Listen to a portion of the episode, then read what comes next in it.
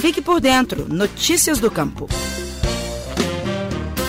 O governo de Minas retomou as ações presenciais do Programa Estadual de Regularização Fundiária Rural, executado pela Secretaria Estadual de Agricultura, após um período de paralisação devido à Covid-19. Em outubro, devem acontecer audiências públicas em nove municípios.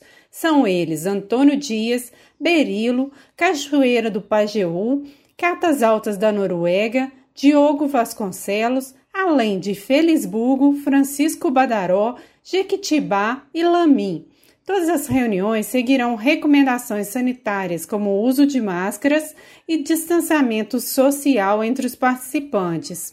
O superintendente de regularização fundiária da Secretaria, Pedro Garcia, detalha os objetivos das reuniões. A audiência pública ela tem a finalidade de levar informações aos agricultores do que, que é o programa. Ele é baseado em uma lei, ele é, uma, é um programa continuado, né, que o Estado, o ente competente para executar a regularização fundiária rural nas terras devolutas do Estado, a gente apresenta nessa ocasião da audiência os requisitos, explica quem é que tem direito, quem não tem. Então, ele é, uma, é um momento de divulgar e levar as informações corretas sobre o programa, né? E que o Estado ele tem dado continuidade a esse programa e tanto é que o governador é, tornou é, um dos projetos estratégicos deste governo.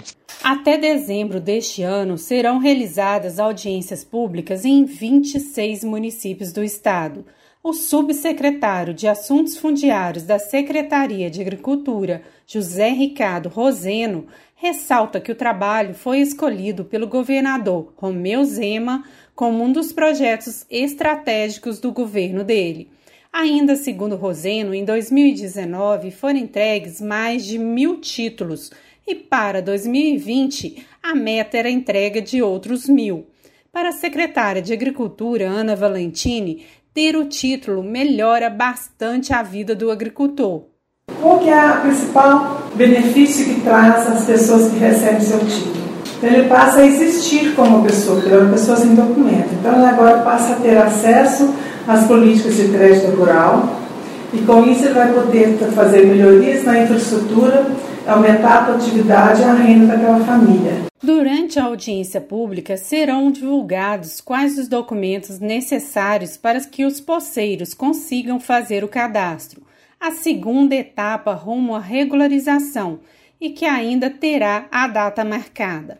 O cadastramento é promovido pela Emater MG, empresa vinculada à secretaria. No mês passado, a Emater retomou o processo de cadastro dos poceiros dos municípios, onde já foram realizadas as audiências iniciais. As próximas reuniões do programa vão acontecer em Berilo, no Vale do Jequitinhonha. A primeira audiência será na quarta-feira, dia 14, na Câmara Municipal, e a segunda vai acontecer na quinta-feira no Mercado Municipal do Distrito de Leliveldia ambos a partir de 9 horas da manhã. A agenda dos encontros está disponível no site da Secretaria de Agricultura. Para o Estação Rural, Flávia Freitas. Você ouviu o Estação Rural, o podcast da Emater Minas Gerais. Mais saúde. Faça sua parte contra o coronavírus.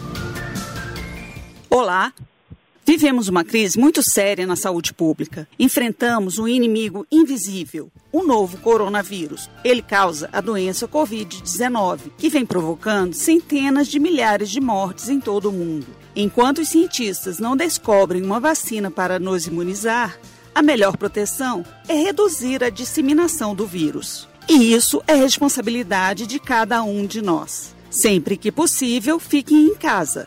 Mas, caso tenha que sair, use máscara de proteção para cobrir bem o nariz e a boca. Outras ações importantes são higienizar frequentemente as mãos com água e sabão ou álcool em gel a 70%. E não toque com as mãos no rosto. Se cuide e proteja quem você ama. Mais saúde. Faça sua parte contra o coronavírus.